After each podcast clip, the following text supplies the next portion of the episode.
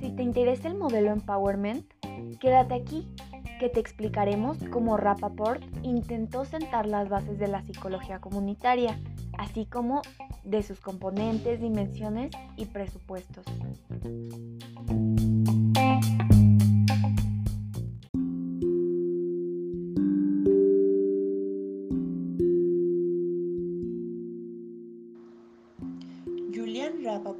Plantea tres componentes básicos, los cuales se contribuyen en el marco conceptual del empowerment, los cuales son el desarrollo de recursos, la acción política y la ciencia social, en los que se captan y delimitan el cuerpo teórico-práctico de la disciplina, ya sea de manera interrelacionados e interdependientes entre sí.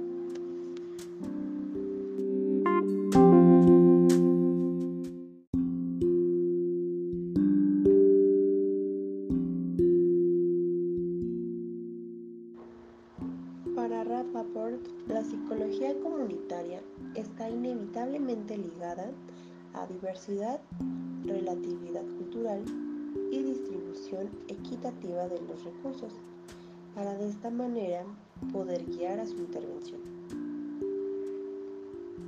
Rappaport opina que el desarrollo y consolidación de la psicología comunitaria irá aunado en la aplicación del método científico en cuanto a los problemas sociales y de esta manera adjunta el componente de ciencia social.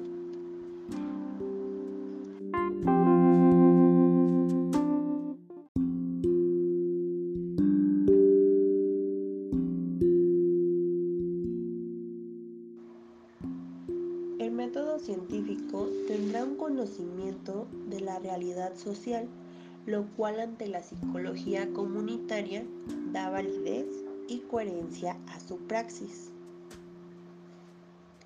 Al desarrollarse los recursos psicosociales, es posible que las personas resuelvan sus necesidades además de fomentar el cambio social, comprendiendo su realidad, lo cual conlleva generar un ambiente en el que existen opciones y alternativas con la finalidad de poder controlar por sí mismas su propia vida.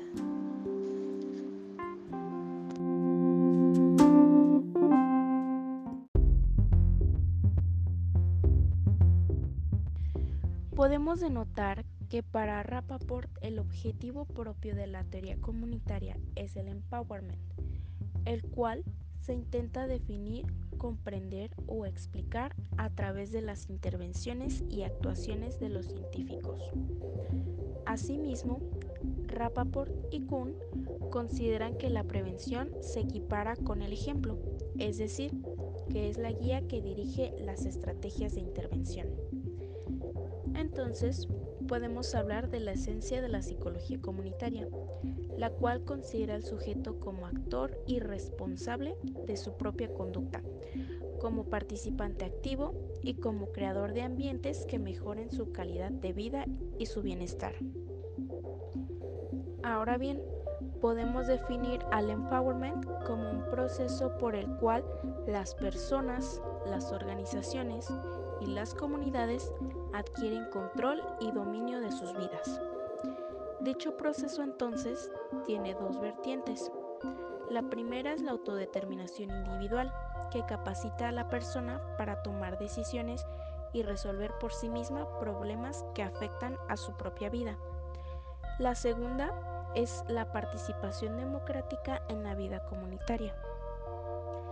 En términos de autodeterminación, Zimmerman considera que la autodeterminación como potenciación psicológica se consigue con el fortalecimiento de diversidad de elementos como el conocimiento crítico, el cual capacita al sujeto para analizar y comprender las situaciones políticas y sociales en las que está inmerso o sumergido, y el fortalecimiento de habilidades relacionadas con el control percibido en términos de locus de control y de autoeficiencia.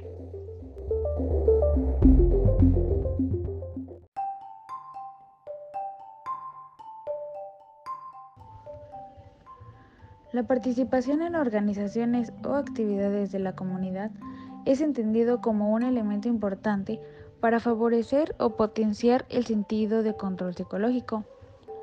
Existen algunos individuos que intentan ejercer cierto control sobre el entorno social, realizando algunas acciones conductuales en compañía de la comunidad, las cuales pueden ser grupos de autoayuda, sindicatos o asociaciones de vecinos. Un ejemplo podría ser las personas que se hacen llamar encargadas de cada colonia. Ellos realizan cada actividad cada alguna de estas actividades en compañía de los vecinos o la comunidad que representan cada colonia para tener un mejor entorno social. La psicología comunitaria estudia la capacidad que tiene el individuo para desarrollar habilidades que lo hagan sentir el control de sus propios recursos. Las necesidades entendidas en función del entorno del individuo permitirán resolver adecuadamente los diferentes problemas sociales. Desde la perspectiva Zimmerman se afirma la potenciación que es específica de cada contexto y de cada población, lo que quiere decir que se ajusta a las diferentes personas o a los diferentes contextos. Un ejemplo, las jóvenes embarazadas. Siempre se, se pregunta si tendrán el apoyo tanto económico o el apoyo emocional de cada familia. Como sociedad podrían crear algún grupo donde se pueda apoyar emocionalmente y económicamente a las madres adolescentes y puedan continuar con su vida. Lo que desde un punto de vista de el empowerment un contexto puede ser histórico, social, político, cultural o simplemente para ciertas personas.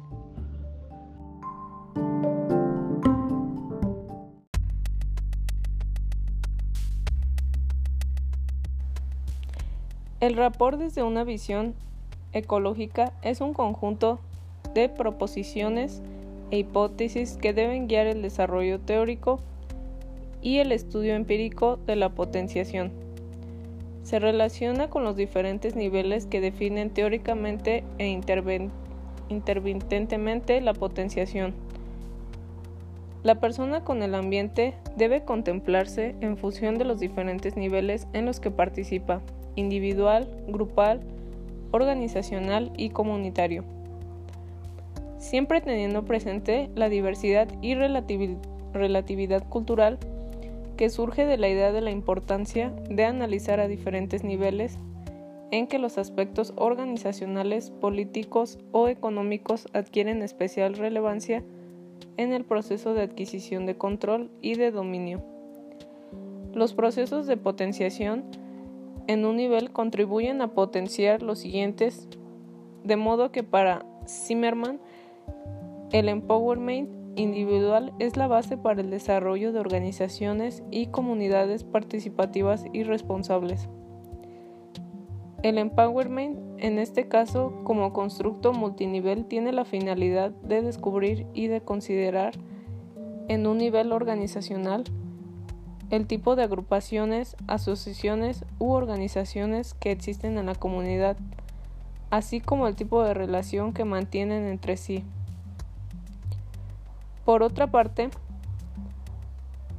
los procesos potenciadores en el ámbito comunitario pueden posibilitar, de acuerdo con este autor, con acciones de la comunidad dirigidas a una mayor accesibilidad con la administración, con los medios de comunicación y con otros recursos comunitarios. La potenciación desde esta perspectiva multinivel, la potenciación según Rapport, se dirige no solo al fortalecimiento psicológico, sino también a la provisión de derechos y de opciones a los ciudadanos en los contextos como barrios, organizaciones, comunidades en los que se desarrollan. De este planteamiento, siempre teniendo presente la diversidad y relatividad cultural, surge la idea de la importancia de analizar a diferentes niveles en que los aspectos organizacionales en secuencia de las interacciones con el ambiente que tienen como resultado una mayor accesibilidad y un mayor control de los recursos, sean estos instrumentales o psicológicos. La diferencia, según Musito, entre el resultado de la potenciación y el proceso no es trivial.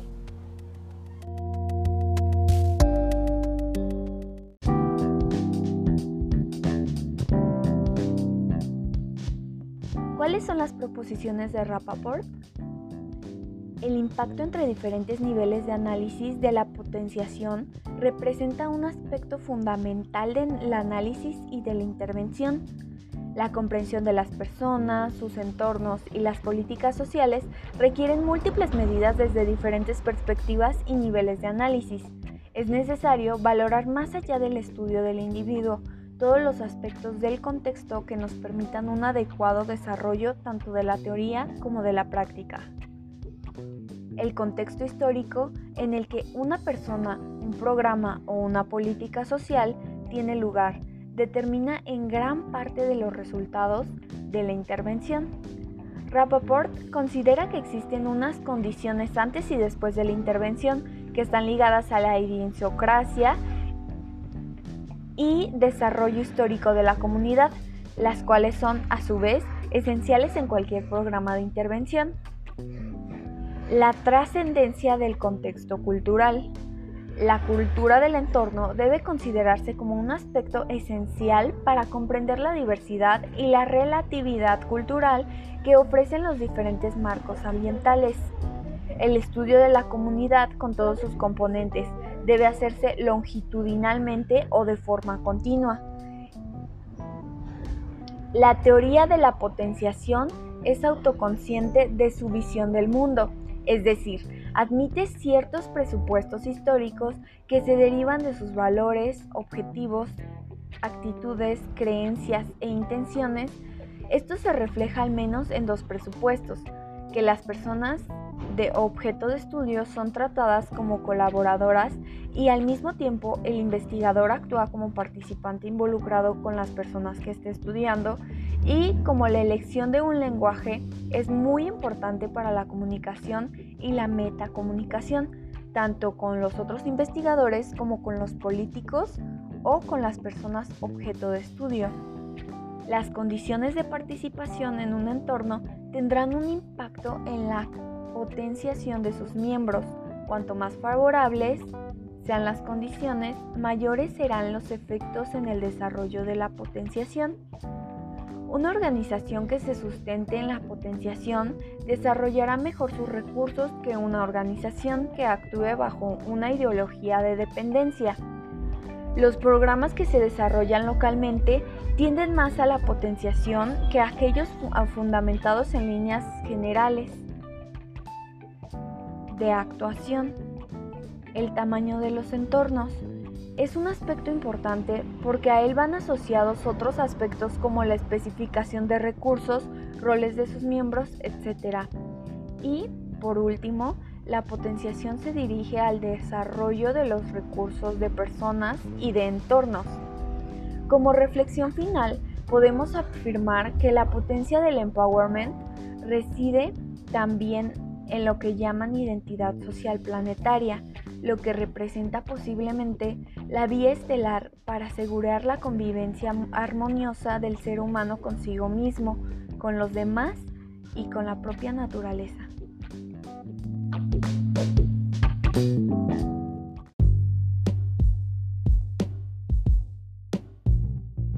Gracias por quedarte hasta aquí. Estas fuimos Estefanía Carvajal, Jessica González, Saraí Huitrón, Aide Rodríguez y Paola Sánchez.